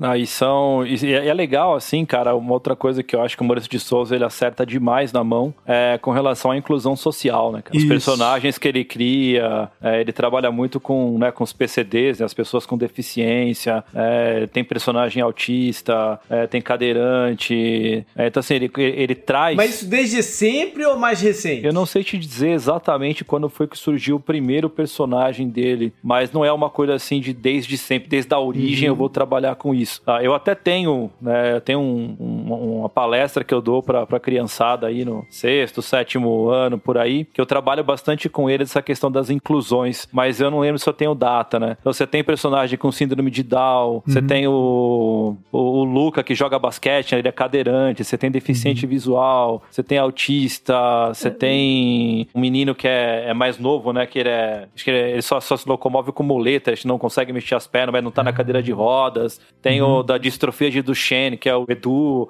Então, assim, é, é muito legal, cara, quando você começa a olhar e você percebe assim, que ele faz uma coisa pra incluir, cara. E isso é sensacional. Provavelmente isso daí vem da, da quantidade de crítica que ele sofreu é, porque não tinha nenhuma personagem feminina. Então, é, a partir de 63, quando tem a Mônica, talvez Maurício de Souza tenha se ligado e prestado um pouco mais atenção aí no, no, no mundo e para como as coisas, é, o que está sendo mais discutido e, e, e aí só cresceu, obviamente. Claro. E outra, né? Hoje em dia tem uma equipe toda por trás, né? Claro, então, né? e essa certeza. equipe toda é diversa também, traz mais diversidade, que É. acaba trazendo mais relevância, assim, vamos dizer, para as histórias, né? Como principalmente nas MSP, os autores que escrevem entendem muito daqueles temas que eles estão colocando ali. Isso traz uma veracidade muito foda, mano. Uhum. E aí, JP, né, pra fazer uma virada aqui no programa, senão a gente não dá conta de falar tudo que a gente quer falar. Enquanto né, a gente mencionou aqui um monte de, de quadrinhos, etc., que estava voltando os olhos para o futuro, para carros voadores, conquista da lua, robôs,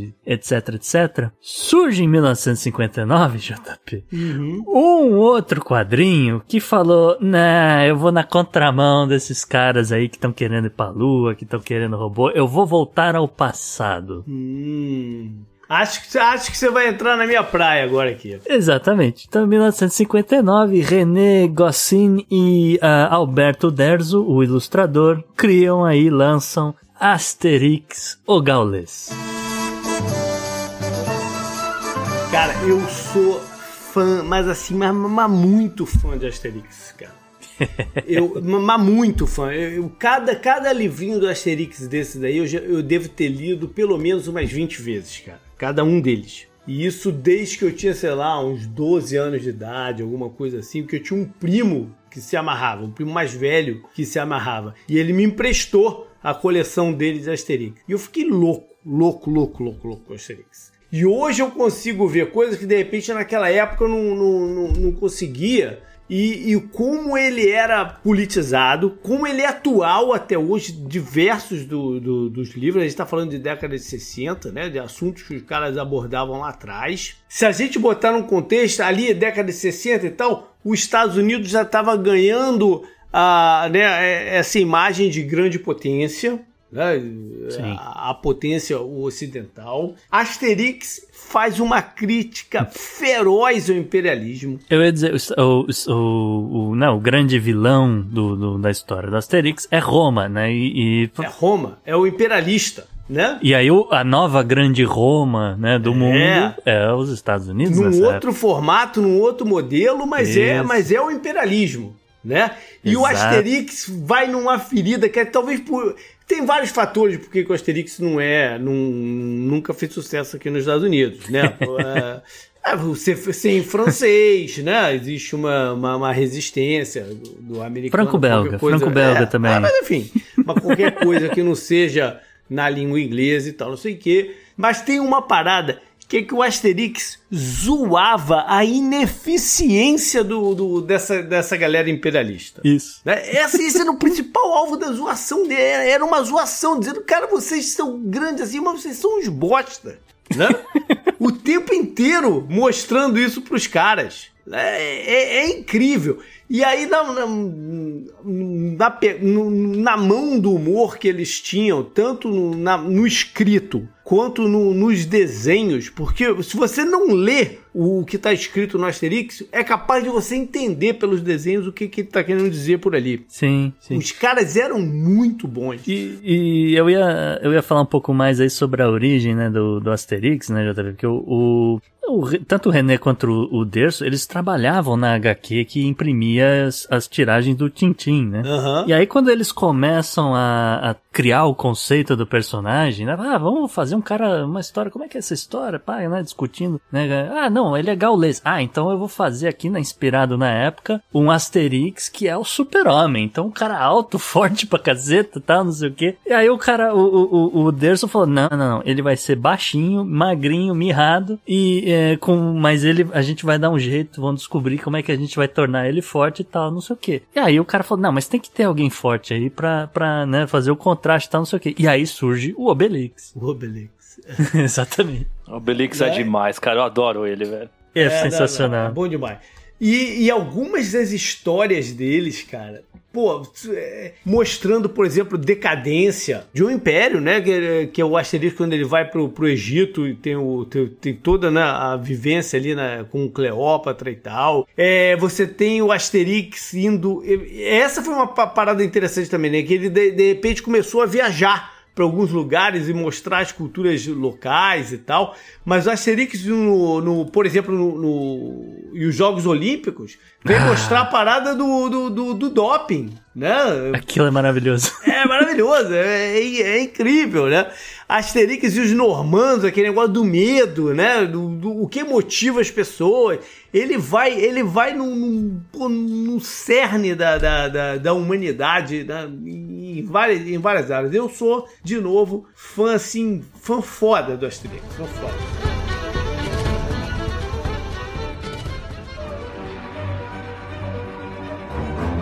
Bom, a gente pensou em levar esse programa um pouquinho além, mas eu tô, vou, vou tô sincero, eu tô morrendo de medo de entrar aqui na década de 60 e começar a falar de Marvel e a gente não parar mais, Gustavo. É, é, mas assim, a gente tem que fazer justiça com, com o fã da Marvel, JP, porque a gente ficou uma hora sem parar de descer. Os caras estão se mordendo que a gente não falou nada de A gente Marvel. falou Capitão América, né, e tal. É, que não era Marvel ainda. É. Então, é, vamos ser um pouco justos. Vamos dar aqui um. A gente vai- não vai conseguir falar tudo da década de 60, cara, mas a gente tem que pincelar algumas coisas importantes, algumas mudanças dos Estados Unidos na década de 60, né? A coisa do, do movimento civil, né? A gente tá, tá olhando para esse contexto, né? O movimento hippie, um movimento é, é, protesto, né? Contra a guerra no Vietnã, né? Aquela coisa toda. Ao mesmo tempo que você tá nessa vibe, né? O oposto do, do Asterix, né? Você tá olhando para pesquisas com radiação, para desenvolvimento, né? De novas usinas é, é, de energia nuclear. As pessoas estão entendendo melhor como é que funciona os- o, DNA das pessoas.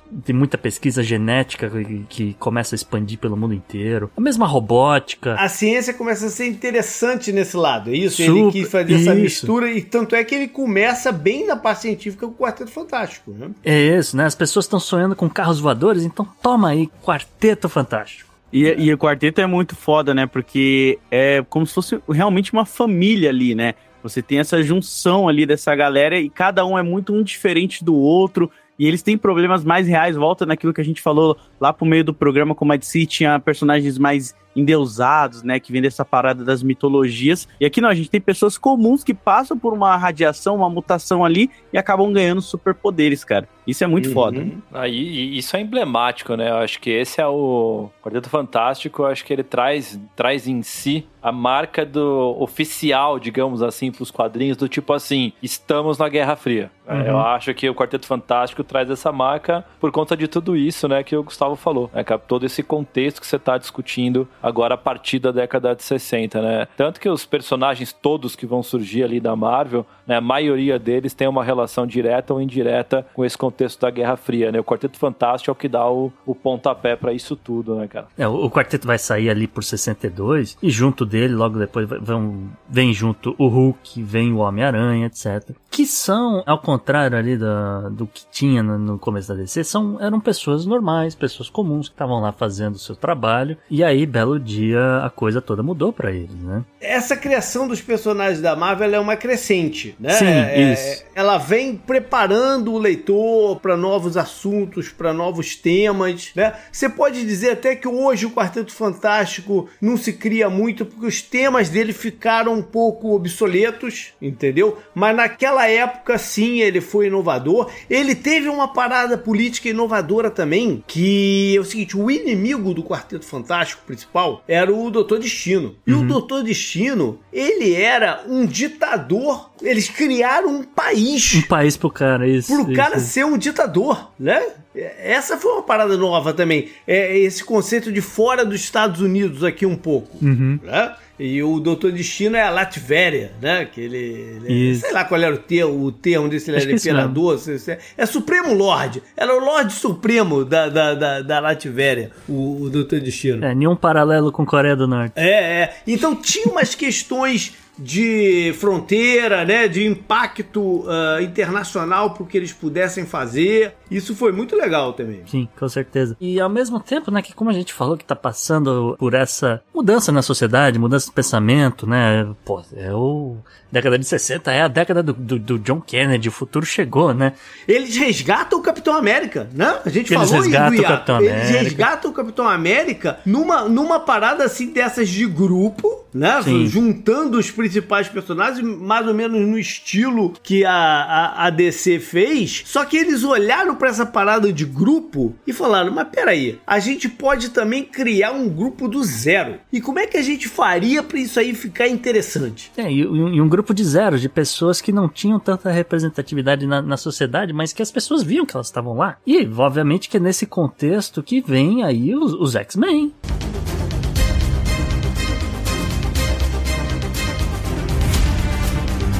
Cara, os X-Men pra mim é uma das criações mais brilhantes que a Marvel fez até os dias de hoje, cara. Porque o Stan Lee e o Jack Kirby, eles conseguiram identificar é, o problema social com relação, né, principalmente ali a questão do, do, do movimento dos direitos civis dos negros nos Estados Unidos, e eles conseguem colocar isso através dos X-Men, né? Para quem para quem não conhece, conhece pouco, né? Os X-Men são pessoas que tiveram um salto evolutivo, né? Então eles são melhores do que os outros e eles desenvolvem esse gene, né? O gene X, né? Que faz com que eles se tornem mutantes. né? Então, o mutante é um não humano. E aí ele acaba trazendo para essa discussão do mutante né, a questão não só né, do, do negro, mas a questão do feminismo também, a questão futuramente ele entra na questão da, da homofobia. Então ele começa a trazer né, para discussão isso daí. Se você olha para a formação original ali do, dos X-Men, você vai ter, além do, do professor Xavier ali, você tem o Ciclope, né, o Arcanjo, o Fera, a Jean Grey, né, que, que, cara, a Jean,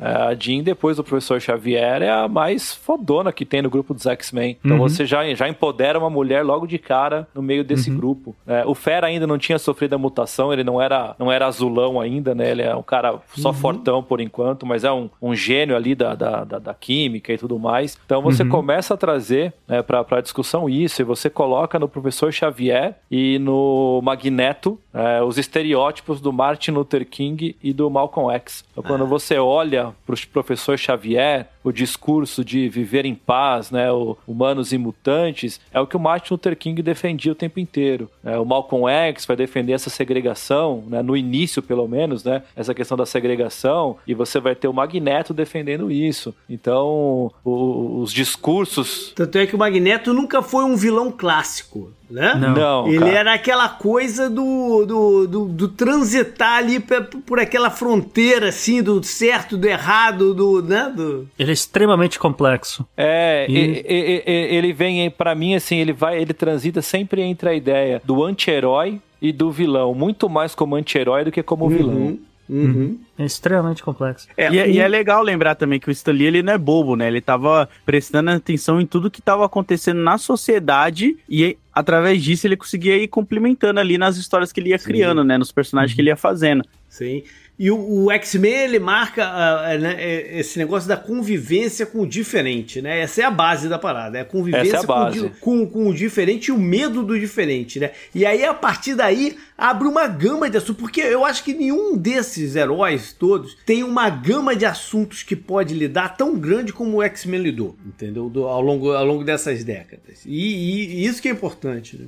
Em termos de conquistas sociais, com certeza não. O X-Men chega ao ponto, né, durante a Guerra Fria, de você criar um personagem russo né, e você trazer ele pra dentro do grupo dos X-Men. Né, cara, então. Né, então você pega o Colossus, que é um cara russo, coloca no meio de uma equipe que teoricamente tá lá nos Estados Unidos, e tipo assim, tudo bem o cara ser russo, o cara tá do nosso lado, o cara é humano como a gente, vamos lá, vamos lutar pra acabar com essa desgraça toda que vocês estão criando por aí, né? Que é muito maior do que essa disputa entre dois países. Exatamente, cara. É, é, é muito brilhante, assim, a forma como o X-Men ele consegue trabalhar isso. E ele trabalha contextos religiosos, né? Porque você pega, por exemplo, ali o, o Noturno, né, cara? O Noturno é católico fervoroso, Uhum. né? E, e ele tá ok, cara. Ele tá, tá, tá, tá junto com o Wolverine, que é um ateu. Ah, e beleza, nó- nós estamos do mesmo lado aqui, né? Então é, é muito interessante, cara, como, como os X-Men eles conseguem desenvolver uma, uma discussão social, eu acho que em todos os aspectos, em todos os aspectos, cara. É, com temas, com temas múltiplos, né? De, de, de, de discussão. Esse que, esse que é o bacana. Não fica, não fica numa parada ali. Ele vai pra todos os lados, né? É isso mesmo, cara. Não, ele, ele, ele não se limita. E isso é, isso é brilhante, cara. Isso. E às vezes o ouvinte deve ter notado, né, o tanto que a gente andou citando é, religiões, né? A gente citou aqui Magneto Judeu, a gente falou aqui ah, ah, do Noturno, a gente falou de, de outros personagens, etc. E aí é que eu vou ver aqui a minha grande revelação, né? Quem é o super-herói favorito dos republicanos? Olha aí, tu tava guardando até agora, Ah, cara. é verdade. Pois Eu é, tive que né? guardar até agora, olha aí. Porque é o Homem-Aranha, pra surpresa talvez do ouvinte. O cabeça de teia é Que o grande coisa, herói dos republicanos.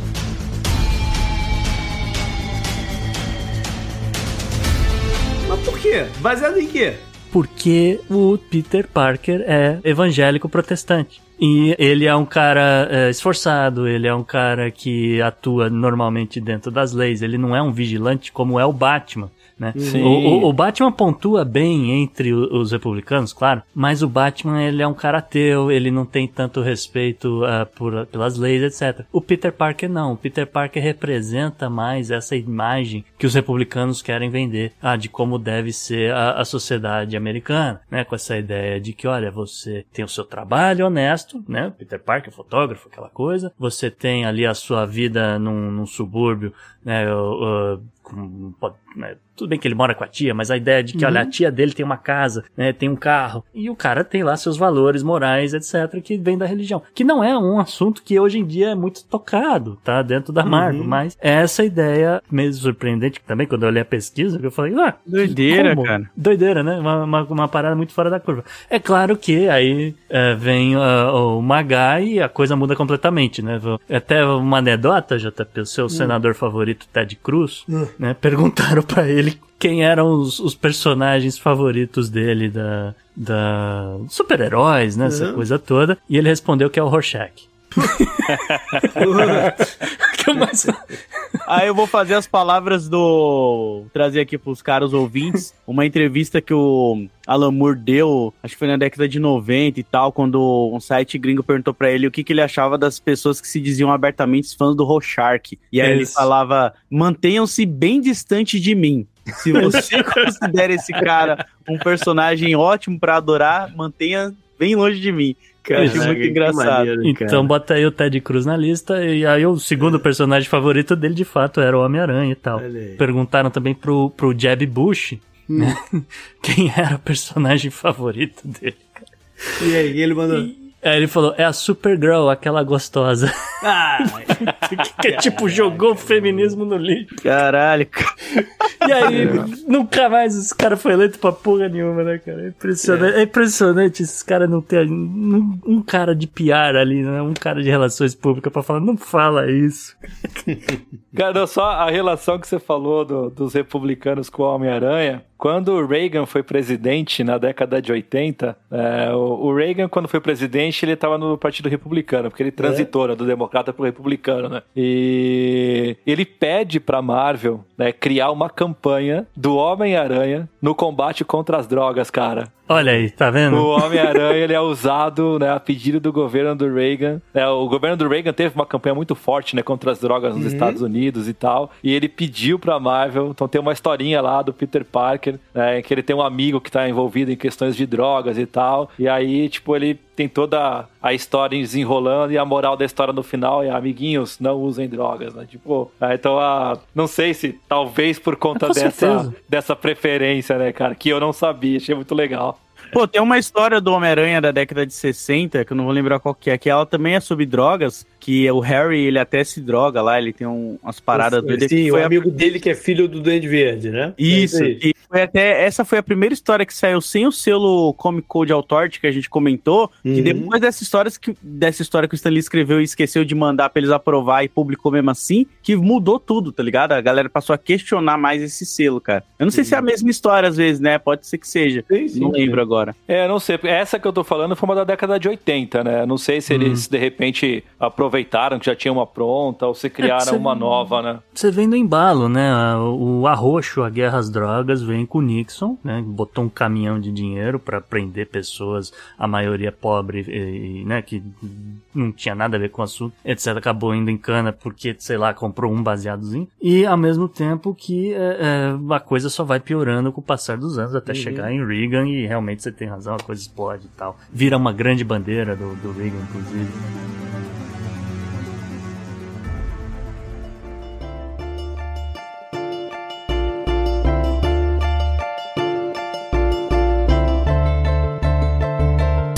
Gustavo, eu acho que a gente tem que fechar a parte dessa época e tal, da Marvel. Eu sei que não teria pô, pano pra muita manga aqui. Tem tanto mas a personagem gente legal, tem que né? falar. É, pois é, mas a gente tem que falar da importância deles terem usado alguns personagens negros como protagonistas, né? É. Né? O primeiro super-herói preto de fato a aparecer é o Pantera Negra em 66. ah, é aí dentro de uma revista do Quarteto Fantástico, tá? Ah, Infelizmente, nessa, nessa posição de coadjuvante, ele não chamou muita atenção das pessoas, etc. Não fez sucesso, acabou engavetado, tá? Três anos depois, né, em 69, a Marvel lança o Falcão, né? Falcão aí, atual Capitão América, né? Quem, desculpa spoiler se você tava numa caverna nos pô. últimos 20 anos. Mas, é, enfim. Mas assim, o Falcão, ele ainda tinha uma função de coadjuvante nessa Sim. época, tá? Ah, o Jack Kirby, ele vai trocar, né? Ele, ele vai pra DC, ele sai da Marvel, vai pra DC, e ali na DC ele cria o John Stewart, né? O Lanterna Verde e Preto. Ah, mas ainda numa posição de reserva do Hal Jordan, né? Então aí, de novo, coadjuvante. O primeiro super-herói preto, de fato, de ter uma coleção, de ser protagonista e ter uma continuidade de, de vamos dizer, de HQs impressas, etc. Foi só com Luke Cage em 1972, JP. Aquele cabelão Black Power, né? Uhum. É. Isso na Marvel. porque A DC mesmo só foi ter um, um- um personagem um pouco mais parecido com isso. Foi o Raio Negro em 77, foi cinco anos depois. Eu não lembro do Raio Negro. É, teve uma série aí recente, inclusive. Hã? É, eu ia falar isso. Ele também aparece no desenho da Li- é, A Liga da Justiça e seus amigos, se eu não me engano. Também, Isso, tá também gosto muito. Ele tá lá, realmente, você tem razão. Lloyd. Mas eu queria mencionar aqui, né, esse contexto que surge o Luke Cage, né, para o que, que é- isso, isso foi muito genial. Na minha, na minha opinião. Não gosto muito de usar a palavra genial como uns e outros aí de outros podcasts fazem.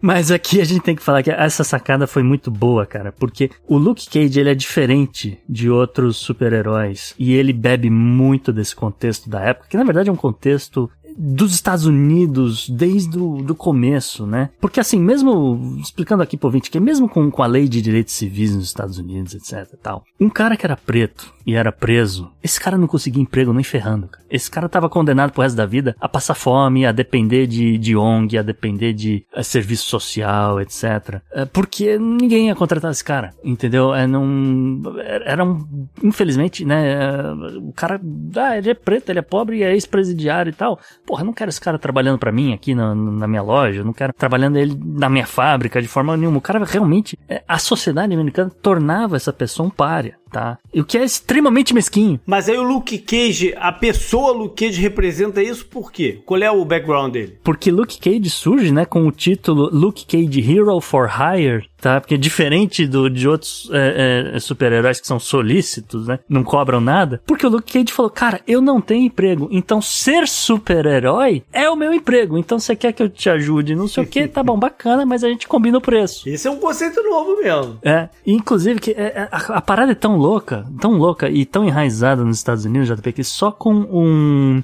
é, tipo 1960, é, 1996, é que é tipo 30 anos depois do, do Pantera Negra, 24 anos depois do Luke Cage, né, no governo Bill Clinton, né, que, a que aparece ali um, um, um tipo de incentivo, né, um incentivo fiscal, na verdade, uma lei de incentivo fiscal, para que empresas passassem a contratar mais pessoas que eram presidiários para fazer alguma função ali dentro, porque de novo essa galera virava párea, né, literalmente virava mendigo na, na- nessa sociedade extremamente mesquinha que não dava uma chance aí pra um cara que, pô, foi, sei lá, foi preso porque, que, sei lá, tinha um, um baseado no bolso, de novo, né? É, e até pra dar um contexto pra galera que quiser se aprofundar um pouco mais no assunto, tem duas paradas que dá pra recomendar pra vocês assistirem, que é 13 terceira Emenda, um documentário da Netflix bem legal, aliás, Netflix paga os caras aí, é muito bom.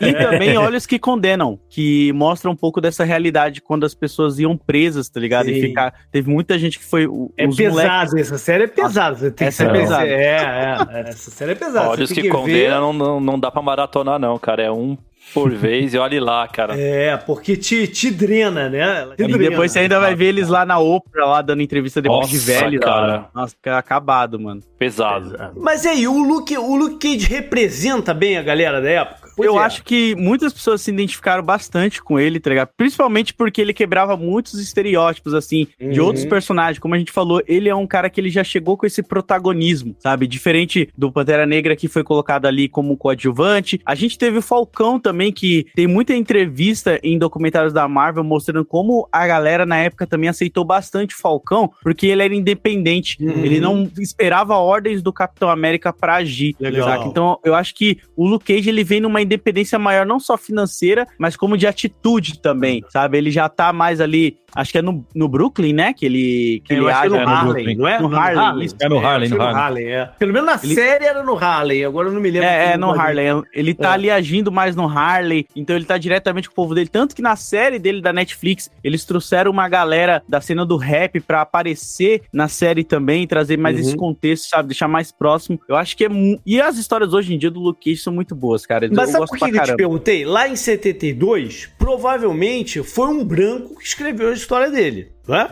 E o, e o cara conseguiu, o cara conseguiu fazer essa, essa conexão, essa, essa representatividade? Eu acho que sim, porque depende como o roteirista tá escrevendo, sabe? Quando ele foge de alguns estereótipos, pô, a gente pode pegar um exemplo clássico aqui. O Brian Michael Bendis, o criador do Miles Morales, é um cara branco, sabe? Mas ele conseguiu trabalhar muito bem o personagem nos quadrinhos que virou tudo isso. Eu acho que a vibe vai muito de quem tá escrevendo. Outro exemplo muito bem que dá pra colocar aqui, que a gente já citou, na questão dos X-Men, o Chris Claremont, que foi um dos roteiristas que, que eu amo, Ele é que genial. X-Men, ele dava muito destaque pra Tempestade. Ele colocou ela já como líder dos Morlocks, sabe? Então, eu acho que quando a pessoa ela tem uma noção de como a sociedade tá e ela não quer ser favorável àquilo, ela consegue transmitir essas É. mensagens nos personagens que ela escreve. A Tempestade foi coadjuvante por muito pouco tempo, né? Ela, ela, ela ganhou uma força dentro dos X-Men que é muito bacana. Sabe que eu tenho uma história pra, pra finalizar, cara? Porque, pô, a gente não vai conseguir passar além, né? Teria A gente não muita, sai daqui hoje. É, teria muita coisa. Provavelmente a gente vai fazer um segundo programa num futuro aí sobre isso pra chegar ao dia de hoje. Mas eu, pra finalizar, eu tenho uma historinha engraçada com o Chris Claremont. Hum. Eu fui numa Mega Con aqui. É, e que ele tava lá, eu não sabia que ele tava, na verdade, né? Explica, de né? repente- Acho que é bom explicar quem é Chris Claremont. então, o Chris Claremont foi o, o Lodi acabou de citar, ele foi o cara que pegou a segunda fase do, dos X-Men, né? Que transformou os X-Men num, num mega sucesso que ele é hoje. Porque aí ele introduziu esses, esses personagens, o, a Tempestade, o Wolverine, o Noturno, o Colossus e tal. Isso veio num segundo momento. Só um parênteses, ele é o cara Hum? que escreve uma das melhores histórias já publicadas dos X-Men até hoje, que é Deus ama, o Homem mata. Uh! Ah, cara. 82. 82. Se você gosta de X-Men e não leu isso aí, você tá fazendo É. alguma coisa errada, cara. Guarda pra comentar no próximo. Tá, vou Então. segurar, vai. Mas aí, cara, eu fui numa Megacon, que é a feira que tem aqui em Orlando, né? Que reúne é, cinema, quadrinhos e tudo mais. Aí eu dou uma virada numa, numa esquininha lá da Megacon, me dou de cara com a mesa que tava o Chris Claremont assinando as paradas. Eu falei, pô, eu tenho que pegar o. Eu tenho, não, eu tenho que falar com ele, né? Alguma coisa assim. Aí entrei na fila. Só que entrei, eu não tava, eu entrei de mãos abanando. Aí o cara da fila falou: vem cá, tu tem que ter alguma parada aí pra ele assinar. Alguma. Tu vai fazer o quê na fila, né? Aí eu saí da fila rapidamente, comprei uma, um- uma revista em quadrinho na, na bancada da frente e voltei. E nisso, ele tava assinando só, pô, mega exemplar, assim, as coletâneas da, da parada e tal, não sei o quê, né?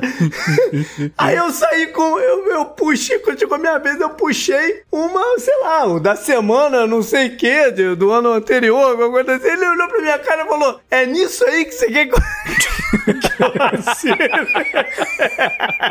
É nessa mesmo que você quer que eu? Eu falei, é, eu falei, o que tem pra hoje aí? Ele Pelo menos você não fez igual o malandro que fez o Stan Lee assinar o gibi do, do Batman, né, cara? Pô. Teve isso. E ele assinou. E aí ele assinou e a foto icônica. Tem, tem isso, mesmo.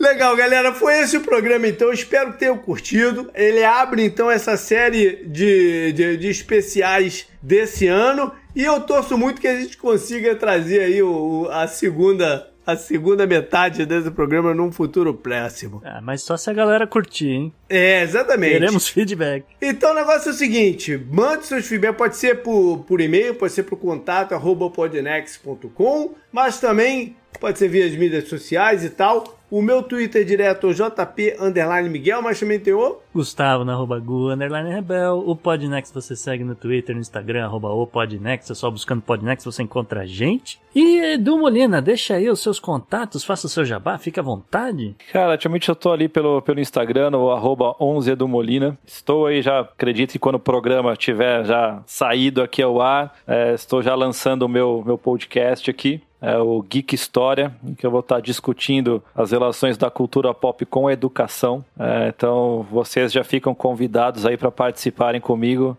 é, futuramente aí. Vamos marcar, só chamar, cara. Você tem É. contato agora, tá fácil. Vai ser um prazer receber vocês, pra gente bater um papo por lá. É, e qualquer coisa que vocês precisarem, a gente fica à disposição, cara. É um prazer estar tá, batendo esses papos, é enriquecedor e eu me divirto pra caramba, gente. Valeu. Load, cara, fala tudo que tu tá fazendo aí, cara. Vamos abrir espaço aí, porque, pô, é muita coisa bacana, cara. Pô, primeiro eu quero agradecer muito por estar aqui junto com vocês, o Eduardo, o Gustavo, pô, você, JP, muito obrigado mesmo de coração. Eu tô aí com o Dessa Letra Show, programa com o Cauê Moro, onde a gente tá sempre lá trocando ideia sobre notícias, levando os convidados lá, e também fazendo live na Twitch, arroba LoadComics, você me acha lá. Qualquer lugar que você colocar Load Comics, você me encontra. Espero voltar pra gente falar mais sobre quadrinhos aí, cara. Só chamar. É isso aí, gente ainda valeu. tem que falar de Watchman, cara. tem Temos, muita temos. coisa, tem muita Cavaleiro das um Trevas, programa Mal. inteiro sobre o Watchmen, Cavaleiro das Trevas e Maus, hein, ó. Nossa. Mas só se a galera curtir. coisa. É isso aí. Por favor, curtam aí, gente. Legal, galera. Até mais, valeu. Valeu, abraço, galera. Feliz Natal.